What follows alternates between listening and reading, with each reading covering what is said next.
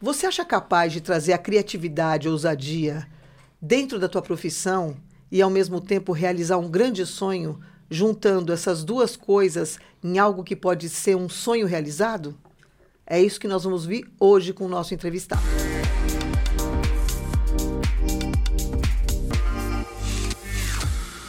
Esse é mais um LunaCast e hoje eu vou conversar com um profissional muito experiente do ramo gráfico que nos atende aqui, atende toda a cidade, toda a região e que vem contar um pouco das percepções de hoje sobre a transição do mundo digital e do mundo impresso para a realidade dos meios de comunicação e da forma como a gente divulga um produto e um serviço. Mas o nosso podcast hoje vai um pouquinho além, porque essa pessoa, que é o Jailson Berto, que eu já vou apresentar para vocês, em algum momento da vida falou: "Ah, eu vou pegar minha moto e eu vou rodar essas Américas lá do Chuí até o extremo do Canadá". E foi isso que ele fez. Então nós vamos ouvir essas, essas duas conversas hoje misturadas e entender como que o Jailson conseguiu trazer para esse sonho um pouco da sua experiência profissional e vice-versa. E eu queria agradecer a tua presença. Tudo bom, Jailson? Tudo bem, Adriana. Muito obrigado pelo convite. Para mim é uma honra estar participando do teu programa e eu estou aqui à tua disposição. Que você quiser saber do mercado gráfico, que esteja à minha altura e conhecimento para te mostrar algumas expectativas e perspectivas e falar do meu grande sonho, né? Que foi a Expedição América, uma aventura aos extremos. É, pelo visto, assim, né? Eu já fiquei enciumada porque soube que você está fazendo podcast com todo mundo. já não é mais um anônimo do ramo gráfico, virou uma mini celebridade. Oh, não, por não, favor. Não entenda esse mini como pejorativo, é porque né, você está claro. começando uma trajetória Verdade. que pode representar aí, né? Os refletores em cima de você. Vamos ver o que acontece. Por favor, a coisa é bem minimalista mesmo, a questão é, de fazer um trabalho muito bem feito às pessoas e aos clientes né, que estão muito próximos, então existe um contexto de, de tentar agregar né, a questão de qualidade de trabalho e de atendimento. E a expedição é uma experiência extremamente pessoal que agrega apenas para o meu legado de vida, deixar para para as minhas futuras gerações que algum Berto saiu daqui louco e viajou a América aos extremos. Puxa, então vamos começar. Vamos começar pela parte mais chata, que é falar de, de... Eu amo gráfica. É, então Amo pronto, gráfica. pela parte mais legal. Então. Isso aí. Você está quanto tempo nesse ramo, Jailson? Ai, Adri, olha só. Eu comecei a minha faculdade de economia em Florianópolis com 16 anos de idade. Uma coisa meio anormal. Só que, como bom jovem, não consegui terminar com 21, terminei com 24, né? Gostou da faculdade? Mais ou menos, né? vamos dizer assim. E nesse inteirinho eu acabei é, é, montando uma empresa de serigrafia lá em, em Florianópolis, artes gráficas, né? E acabei dando uma reviravolta e em, dois, em 1994 eu vim para Curitiba. Vim para Curitiba para desbravar o mundo, porque Florianópolis, na minha concepção, era pequena, né? E é coisa de menino, né? Pai do Lucas, de um ano de idade na ocasião. Eu falei, não, aqui em Florianópolis não está dando certo para mim. E não ia ser gerente do Bamerindos, né? Nem tampouco eu ia ser um grande empresário no ramo têxtil dentro de uma cidade que é praiana, né? E vim para Curitiba, penei os, últimos, os primeiros cinco anos da minha vida aqui buscando espaço, porque eu era um, uma pessoa de fora e a cidade ela meio que dá uma, uma segurada nesse povo que vem de fora Sim. depois que se conquista o espaço. E em 98 eu tive a possibilidade de conhecer o Guilherme o Buridan de uma forma muito inusitada e eu comecei a trabalhar na área de vendas para os dois, na Gráfica Capital, e eu tô lá até hoje. 25 anos completou agora em maio. Nossa, bodas de. Já sou patrimônio da empresa bodas já. de prata. É verdade, 25 anos. Então é uma trajetória muito linda. Passaram-se vários momentos da economia do nosso país, né? a gente conseguiu é, é, superar algumas adversidades, a gente conseguiu ter que se adaptar a algumas realidades e o mercado ele é isso, o mercado é mutável, né? E a gente tem que aprender a lidar, né? e a questão de ser maior ou menor é consequência também do avanço da tecnologia. Isso falando no nosso mercado gráfico. Isso, então eu queria pegar daí, tá? É assim como você, eu acho que eu tenho um DNA um pouquinho mais, né? Um pouquinho mais para lá do que para cá. Uhum. E a gente foi uma geração que passou de todo esse contexto que a gente chama de offline, que nem existia esse termo, porque o online não existia. Isso. Até outro dia eu estava mexendo nas minhas fotos, eu vi exatamente o dia, uma foto. Eu estava em Campo Grande com 24 anos de idade, eu era redatora de uma agência grande ali. E eu tenho a foto da gente tirando as máquinas de escrever e colocando os computadores na nossa bancada. Uhum. Então é uma foto histórica, tá até amarelada para falar a verdade, né? Que uhum. ninguém saiba, mas é o dia em que a gente começou a mudar tudo que está aí. E uma das coisas que eu percebo como uma publicitária das antigas e que tinha, né? Imagina aquelas pranchetas com as letras setes, a gente pedia. Lembra disso? Claro, opa. Aquela cola que você ficava muito tempo, você no final do dia já estava, né? Meio zureta. Meio zureta de, de limpar os layouts. E a gente acabou vindo para para essa loucura, né? Essa, essa, essa grande quebra de paradigma que é a mídia digital. Isso. Como que as gráficas estão entendendo essa transição? Como é que é para vocês? Tá aí. É uma pergunta, ela é, tem uma abrangência enorme, né? É, hoje, o mercado gráfico, ele ao longo desses últimos 15 anos, ele vem sofrendo mudanças é, é, que o próprio setor patronal, vamos dizer assim, tenta encontrar respostas e sentem dificuldades para isso, né? Muitas gráficas fecharam, né?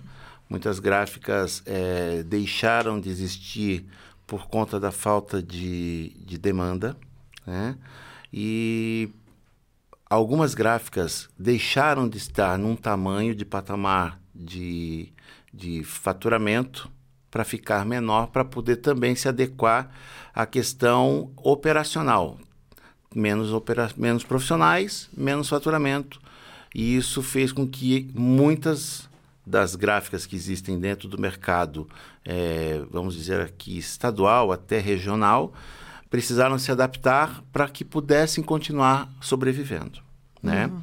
É, então, todo esse contexto né, da, da, da mídia digital, na prática, é o que? Se você tem publicidade na TV, no seu computador, no seu celular, por que, que eu vou fazer impresso em papel? Sim. Né? Então, essa é a grande pergunta dos, das pessoas que querem divulgar o seu produto. É... Isso houve um boom muito grande, acredito eu, há uns 10 anos atrás, onde muitos deixaram realmente de produzir material gráfico, optando em alcançar milhares de pessoas por um custo mais baixo na questão da mídia digital. Né? Você tinha X reais, você fazia é, uma quantidade de panfleto e a mesma quantidade de, real, de, de, de, de dinheiro que você Sim. tinha para gastar, você multiplicava por 10 mil vezes o número de panfletos, vamos dizer assim, atingindo as pessoas é, via as é, mídias digitais. mídias digitais.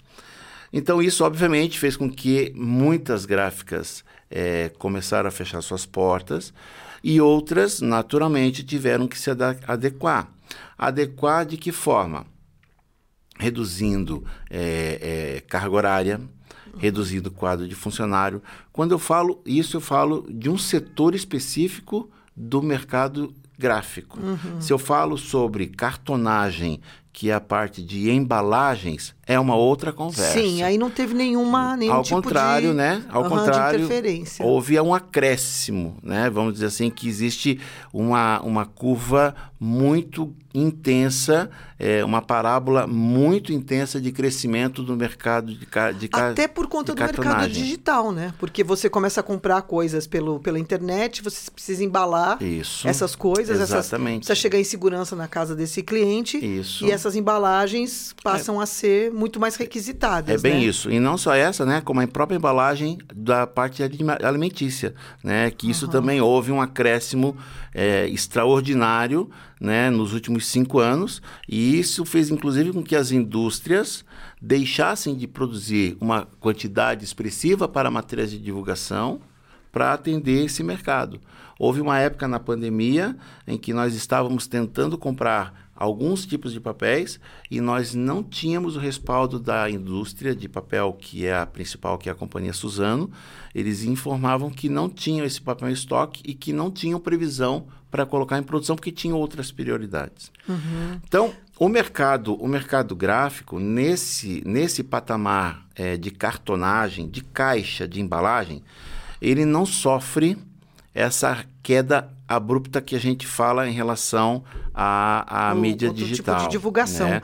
Mas deixa eu te falar uma coisa, te interrompendo assim, a gente que está na outra ponta, né, que contrata esses serviços, é claro que a gente sentiu que a demanda começou a diminuir. Claro. E mesmo a gente, enquanto agência, começou a ofertar menos isso. Exato. Né? É um é um sistema. Uhum, né? claro. E também outras questões também, é, no, no, sentido de, de ser sustentável, de deixar menos resíduo de papel nas ruas. É Tem o um grande pensamento discurso. coletivo aí, Claro. né? Que também coloca isso em xeque, se precisa ou não, se, se, se é necessário.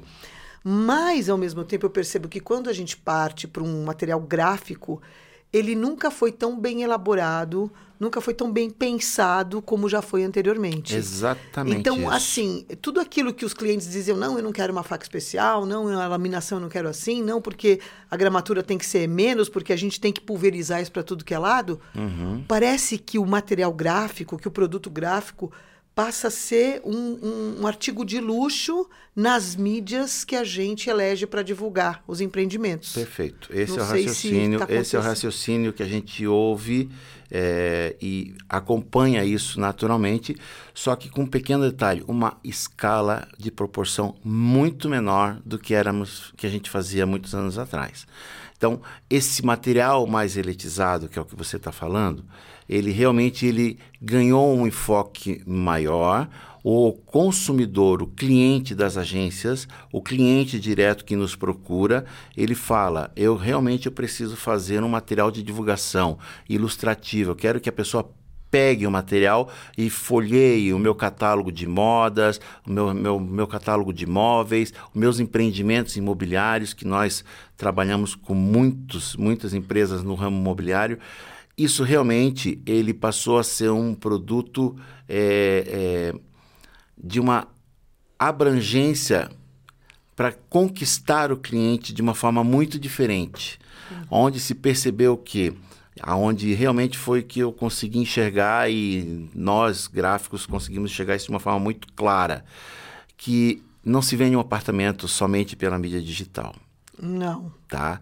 O cliente que quer comprar um imóvel, ele gosta de sentar com a sua família, pegar aquele folheto, pegar aquele catálogo, né? Que aí vai o filho vai estar do lado, a esposa vai estar do lado, ele vai folhar, vai ter o salão de festas, vai ter o hobby, vai ter a lavanderia, vai ter o parque para eles, para mostrar isso. Então, esse material que o proprietário, o empreendedor pede para as agências, pede para que nós passamos a produção, eles dizem, ninguém quer produzir mais 10 mil catálogos desse, mas nós precisamos para produzir, para vender 200 espaços, 200 é, é, apartamentos, queremos fazer 500 unidades, porque a gente vai entregar isso para um pessoal seletivo, para esses, essas pessoas de fato serem os reais potenciais compradores desses empreendimentos. Sim. E eu vou te Então, isso, interromper isso dizendo. que realmente acontece. Comprar hoje o mercado gráfico, a quantidade de material não é mais a, a, o enfoque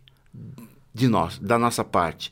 Nós temos que entender em aprimorar a qualidade dos, dos materiais, entendendo que você vai fazer uma quantidade menor, mas tem que agregar muita qualidade naquele produto. Esse Isso. é o diferencial. Eu queria te dizer assim, né? Porque nós que estamos eh, fazendo essa comunicação diariamente, a mídia digital trouxe um lugar de commodity. Então, assim, nós eu, eu fui para um, pra um evento esses dias, falou assim, ó, vocês têm que deixar de ser fazedores de posts.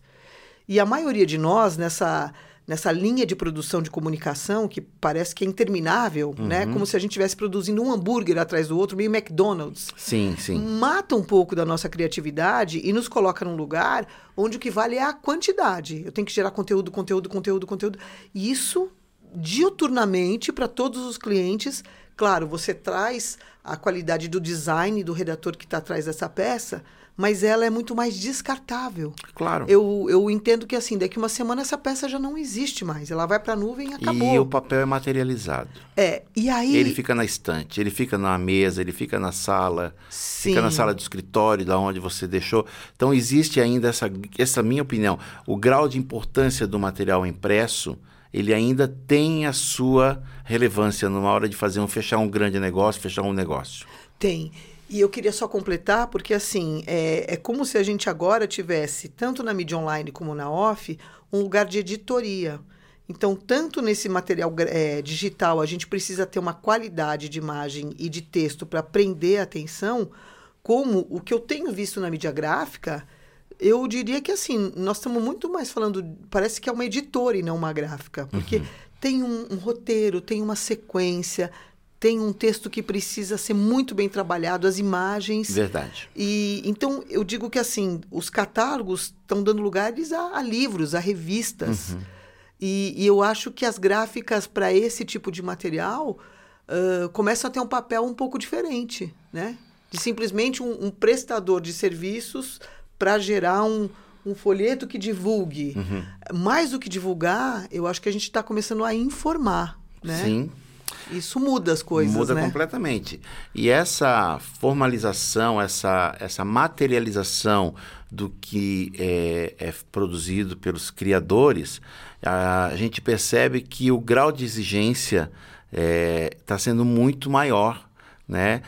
Exatamente nesse contexto, você é, é, vê que a mídia digital ela alcança uma grande quantidade do público, mas ela não vende às vezes, como deveria vender determinados é, é, produtos ou empreendimentos de, de alguns setores. Uhum. Então, essa parte da produção, da impressão, ela sofreu uma relevância muito grande na questão de prioridade. A prioridade de, de fazer com que aquele produto tenha uma maior possibilidade de venda. E aonde chega, o que a gente observa, grandes trabalho sendo executado pelas agências, pelos designers, e a grande responsabilidade do setor gráfico em ter que produzir essas peças com uma qualidade muito maior.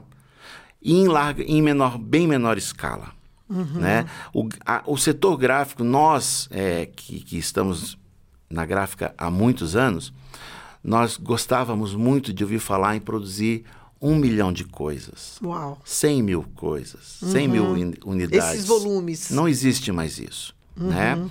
Eu me lembro muito bem que para essas, essas lojas de. de é, do varejo? Do varejo, diziam: ah, produz para a gente 300 mil flyers para entregar, porque a gente quer distribuir isso no final de semana. Uhum.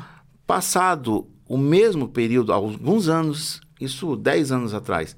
O mesmo cliente meu hoje me pede 500 unidades. Uau! Nossa. O mesmo cliente. É, Entendeu? É uma mudança muito, é muito radical. Grande, né? E para fazer 300 mil flyers, nós tínhamos que usar um equipamento que custa X milhões de reais. Uhum. Né? E esse equipamento teve que ser adquirido na ocasião. E hoje ele já passa a ser um equipamento quase que obsoleto, porque para produzir 500 unidades, aquele, aquele equipamento não é mais eficaz para esse tipo de produto. Uhum. Então nós teríamos que teve, teve, que ser feito o quê? Uma adequação para que você pudesse é, usar equipamentos de porte menor, principalmente a linha de impressão digital, né? Aonde você não tem mais dois, três funcionários numa máquina grande, você só tem um funcionário, uma pessoa operando. Você antes tinha que ter duas, três, quatro guilhotinas para atender a necessidade de cortar rápido esses materiais. Hoje, em alguns turnos da empresa, hoje você só tem uma, um corte. Então veja o quanto que a redução de papel de Sim. consumo fez também com que mudasse a realidade de um pátio gráfico. Entendi. Né? Né? E isso, como você mesmo falou lá no início, tem toda uma questão hoje de conscientização do meio ambiente, uhum. né? de desperdício. De, de, desperdício, que eu também sou favorável a não ter esse desperdício. Fico muito feliz, eu que tive a possibilidade de fazer algumas campanhas políticas na minha vida, né? Eu era daquele tempo que tinha que fazer material. santinho para tudo que era lado. Tinha que fazer material, porque no dia D tinha que forrar o chão. Era é assim que se isso. falava, né? E aí era aquela coisa muito feia, a cidade ficava suja. né? E hoje, né, você não tem mais esse tipo de problema, até porque existe penalidades, Sim, né? a lei não permite. Mas a quantidade de material gráfico que se fazia para essa época específica do ano era uma coisa surreal. Era um negócio fora do, fora do comum, assim. As pessoas faziam uma conta é, per capita de ma- mate- material versus população. pessoa. Uma- cada pessoa tinha mil folhetos. Nossa, tinha que dar tinha mil que ser folhetos. impactada por mil folhetos. É, uma. A relação era mil para um. Então era uma coisa louca, A pessoa ia assim. sumir embaixo dos folhetos, É. assim, a cabeça de fora. E nós gráficos ficávamos tristes? Claro que não, Uhum. né? né?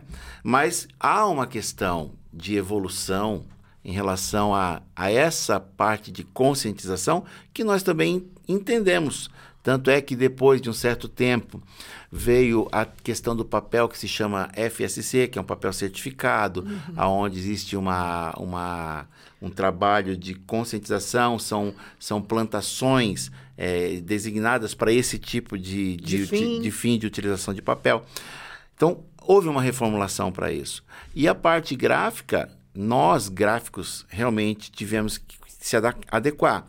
Existem gráficas hoje grandes, claro que existe, que atendem muitos setores diferenciados. O setor editorial, ele continua em alta, né? Mas você, para acompanhar esse se- segmento em quantidade do setor editorial, você também precisa se adaptar e se adequar na parte de maquinário, né? Então, o poder de compra dos industriais gráficos hoje está ficando cada vez mais restrito, a não ser que você realmente tenha um poder de compra grande ou um arrojo muito grande, porque investir num mercado que você percebe que a quantidade de material a cada vez, cada dia que passa está diminuindo, a pessoa tem que ter Sim. muita coragem. É, não, e você recua, né? É uma lei da oferta e da demanda. Por você isso- não vai dar esse passo É. entendendo que você vai investir milhões no equipamento que vai ser subutilizado. É, por isso que eu digo, existem setores que continuam crescendo, existem empresas grandes, mas em, em resumo, na minha opinião, né, aquilo que a gente conversou antes do, do- da nossa conversa, é uma opinião muito pessoal e restrita, né, onde muitas gráficas que antes eram consideradas grandes, elas passaram de um patamar de grande para menor, para que ela pudesse estar continuando a viver. Né? Sobreviver Então- de acordo com esse cenário diferente É. que apareceu. Se adaptou, né? Exato, e, e- e tudo é uma questão de adaptação, né? Então vamos, vamos pegar daí, tá?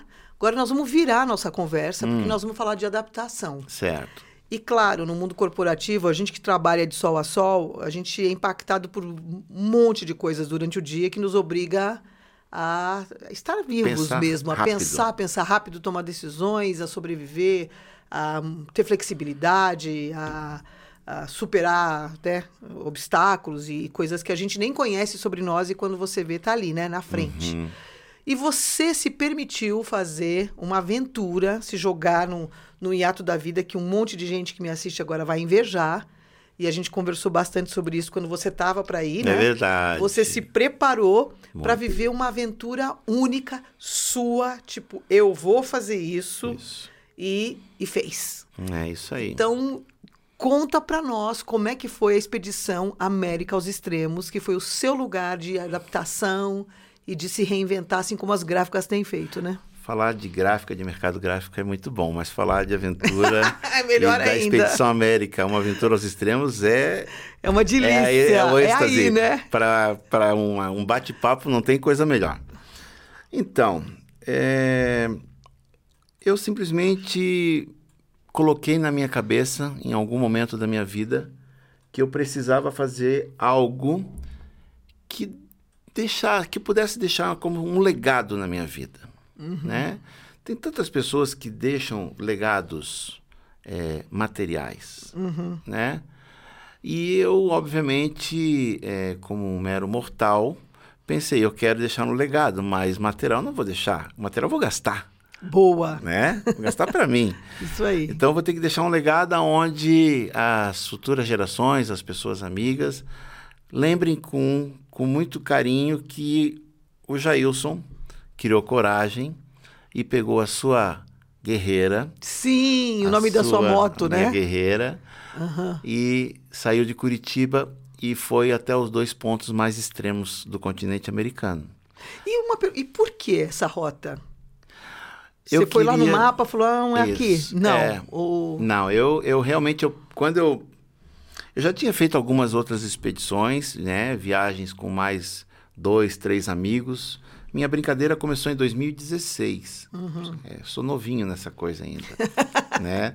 Já o tive, mundo que me aguarde, é, né? Já tive moto, nunca me esqueço que a minha primeira moto tinha, tinha com 18 anos. Cheguei na porta de casa com meu pai e falou assim: Ah, é? Você é homem agora? Então, se você quer ter moto, agora você vai morar longe da casa, porque eu não vou aceitar você com moto aqui em casa. Sério? Você praticamente foi seguinte, de casa. A, no dia seguinte, eu tive que vender a moto. Porque eu fiquei, ah, eu tive que recuar, né? Aham, uhum, ainda não tá na hora. Aí, logo em seguida, com 23 anos, eu casei, tive meus dois filhos, o Lucas e a Aline, e, obviamente, né, com um pouco de, de razão eu preferi dar uma sequência familiar e não me colocar a, a cara no mundo para me aventurar. Passaram-se, obviamente, todos esses anos. Eu, eu, em 2016, eles já eram grandinhos o suficiente, eu começando a ver como é que era essa brincadeira. Uhum. Aí fui para fui para São Pedro de Atacama, fui para Machu Picchu, fui até para Ushuaia, para entender o que, que era esse Seria? mundo do motociclismo, do, de ser um moto viajeiro, que a gente chama, né? Moto viajeiro. É, moto viajante, moto viajeiro, é, hum. é assim que a gente se chama. Tá. É, fazer mototurismo. Uhum. E eu gostei dessa brincadeira. E desde menino eu sempre tive a, a, a, ideia, a expectativa de o que seria conhecer o Alasca. Né? Tá. Então, um dos pontos era poder chegar ao Alasca. E quando eu me sinto à vontade para chegar e, e pensar, bom, por que, que eu não vou fazer uma expedição aos dois pontos mais extremos do, da América? Os dois pontos onde realmente pode se chegar pilotando com o seu veículo, uhum. né? É, eu falei, eu vou fazer essa expedição. Convidei dois amigos em 2018. Para irem junto com você. Para irem. Vocês querem ir junto comigo? Um disse, não, eu não vou porque eu não tenho tempo, eu não consigo me desprender das minhas coisas no meu cotidiano. O outro, um pouco mais novo, falou: Eu vou, eu vou. Ah, então tá bom, então nós vamos.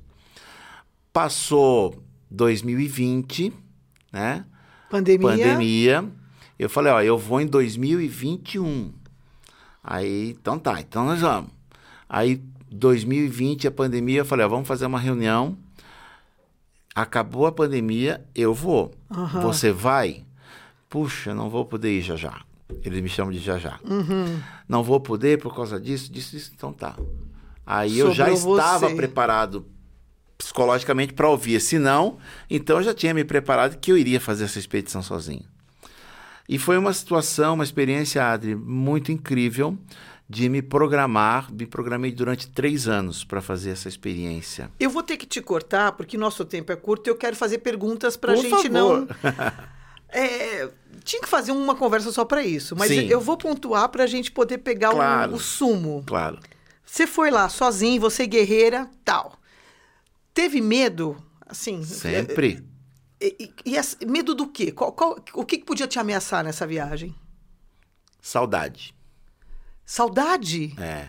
A cada uhum. momento eu tinha que entrar, é, é, chegar no meu dia eu tinha, eu tinha que colocar como meta estar com vontade de conhecer lá na frente. Uhum. Era esse o meu objetivo. Se começasse a sentir que a minha vontade de chegar em casa era maior, uhum. eu pararia a expedição e voltaria, porque para nós motociclistas a concentração tem que ser muito plena. Uhum. E você ficar pensando em algo que fica para trás e não pensando mais o que tem de prazer pela frente é um mau sinal. Então, o teu poder de concentração ele fica muito baixo.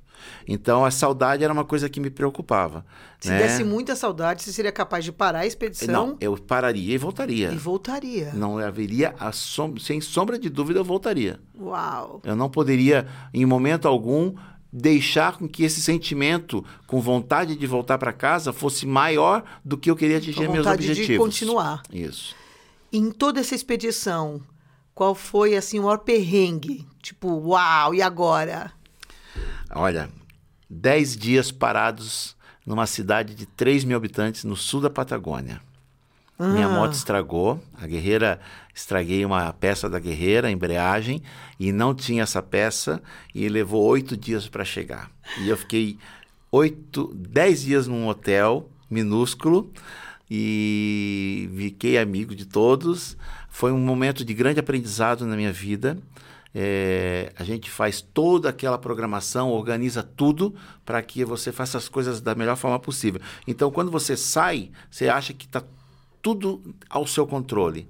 E aí chega um momento e diz: Não, peraí, não é tudo ao seu controle, eu, uhum. eu controlo. Né? Uhum.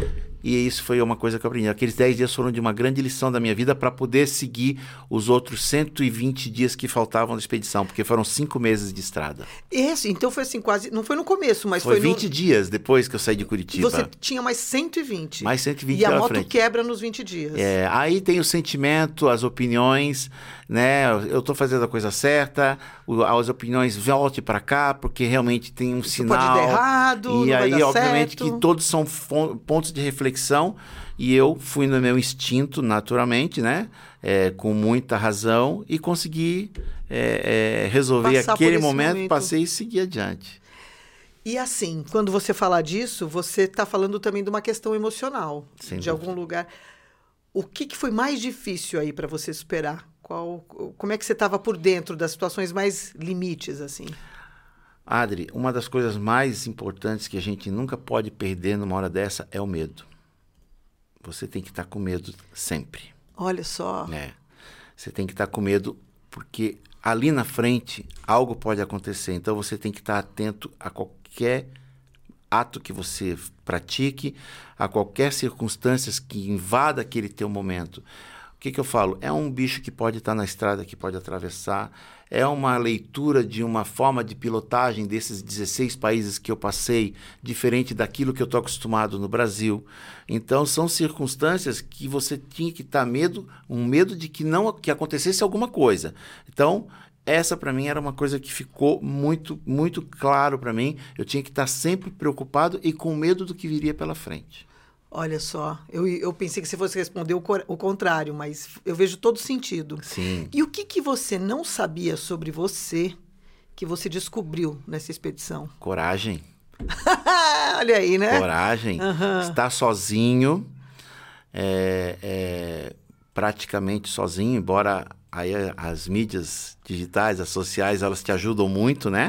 né? Para você não estar sozinho, mas a coragem é uma coisa que é um fator determinante que mostrou para mim o quanto a gente pode ser capaz é, fazendo algo fora do seu cotidiano e trazer isso para o dia depois, né? Na volta, ah, trazer essa experiência da coragem, de que tudo é possível dentro das questões de organização, de método, de como você deve praticar é, na, na sua vida as coisas.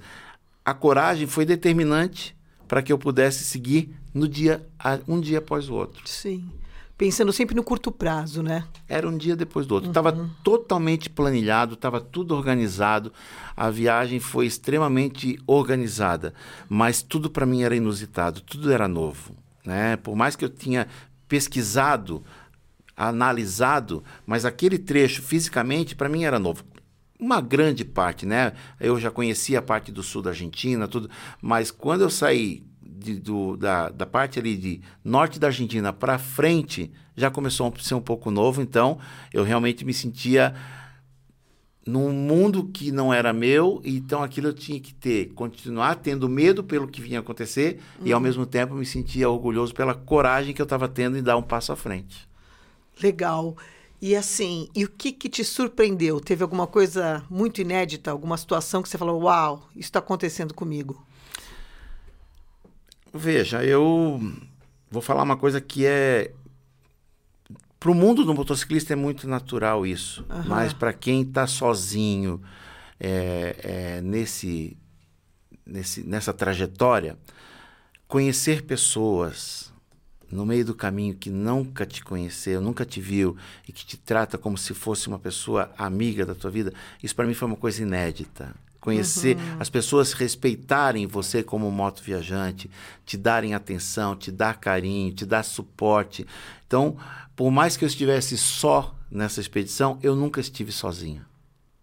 Entende? Que massa, Eu né? sempre fiz uma expedição solo, mas sozinho eu nunca estive.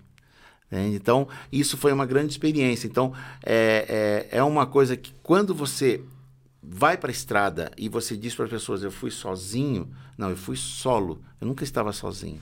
E para você, o que, que é mais inesquecível? As paisagens ou as pessoas?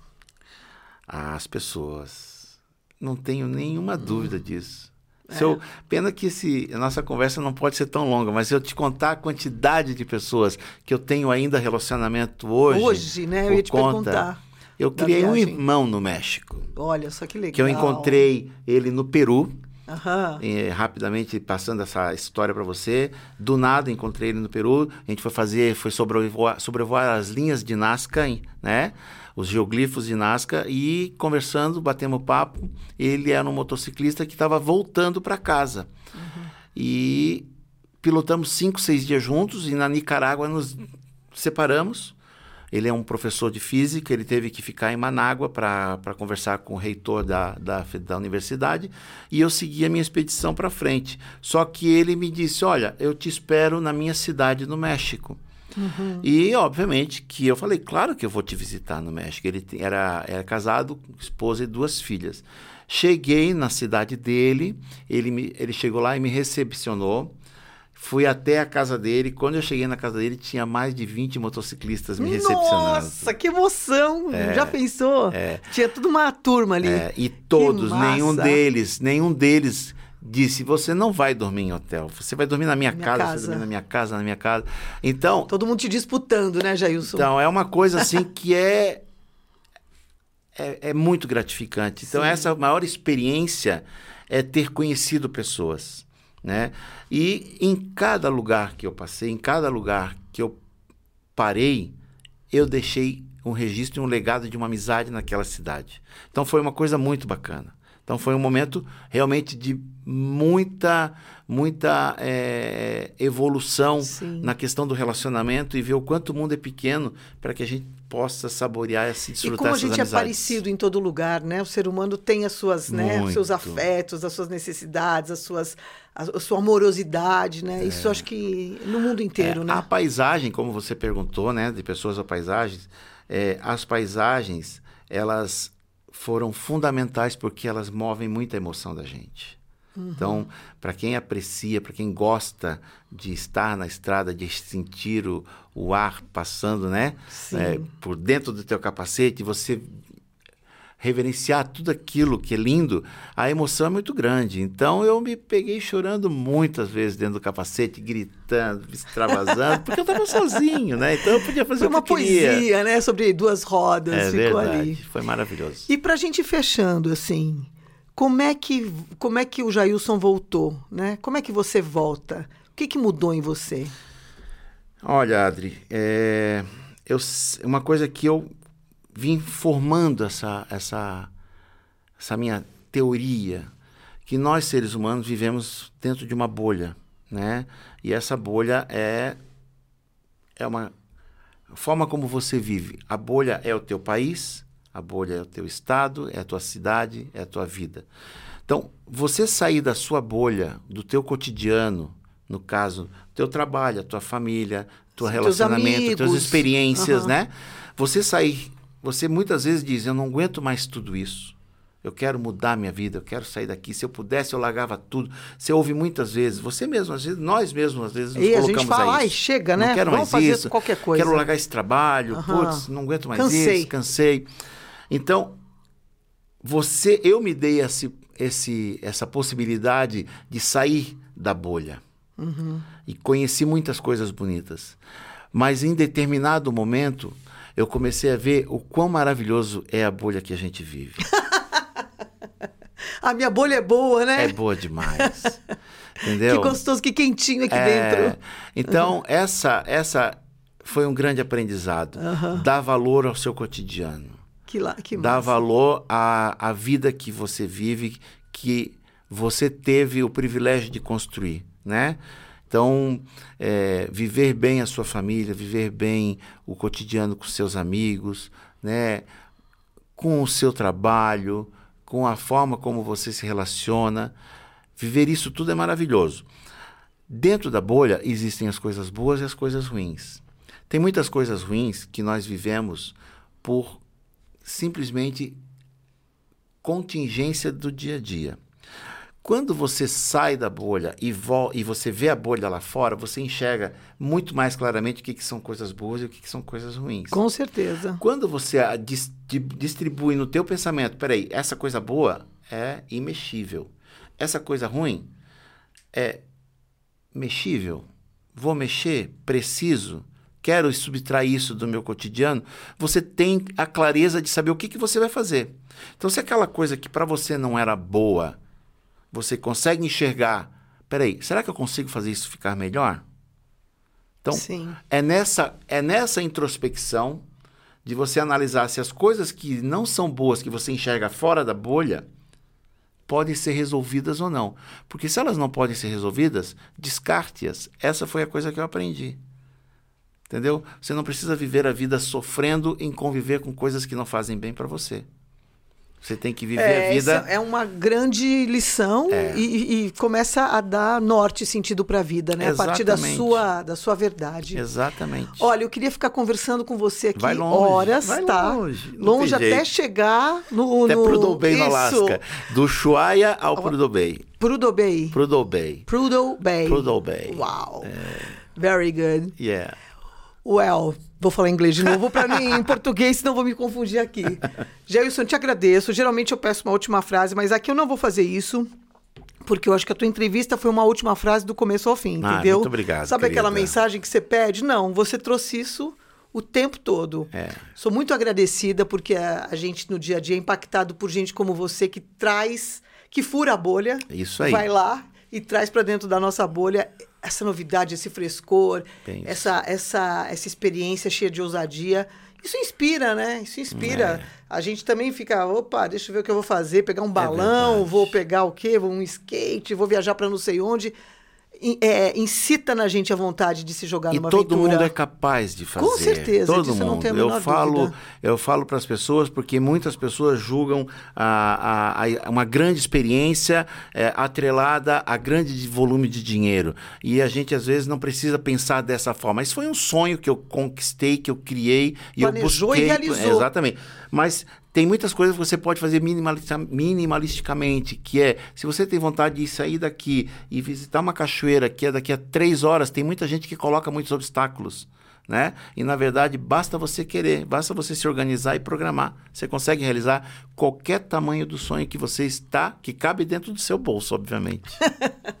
Gente, eu conversei aqui hoje com o Jailson que entendeu o sonho que ele queria, fez ele caber nessa vida, nessa realidade. Te agradeço demais. Eu que agradeço mais uma vez a possibilidade de passar essa experiência que vai ficar gravado pro resto da minha vida como uma coisa maravilhosa. Obrigado ah, mais uma certeza. vez. E para quem estava do teu lado, e sigam, né? Onde é que a gente pode conhecer melhor sobre essa aventura? Olha, o Instagram é o arroba Viajando aos Extremos e eu tenho um canal no YouTube que é o Viajando aos Extremos e lá estão todos os episódios com muito mais detalhes, uma coisa maravilhosa. Até a próxima viagem, né? Até a próxima, Isso, que vai ser ver. em janeiro já. Olha, gente, vou ter que chamar esse homem de novo aqui. Vamos voltar Quero com o maior prazer. Esse foi o episódio de hoje. Eu agradeço a sua audiência, lembrando que o NunaCast tem o apoio da Coral Engenharia, da Sassis Arquitetura Sabrina Slompo, Conforto Ambiental e SZL Imóveis. E para você que nos acompanha aqui no Spotify, assina nosso canal para acompanhar os outros episódios. Ah, e dá uma conferida nas outras redes também. Um grande abraço e até o próximo episódio.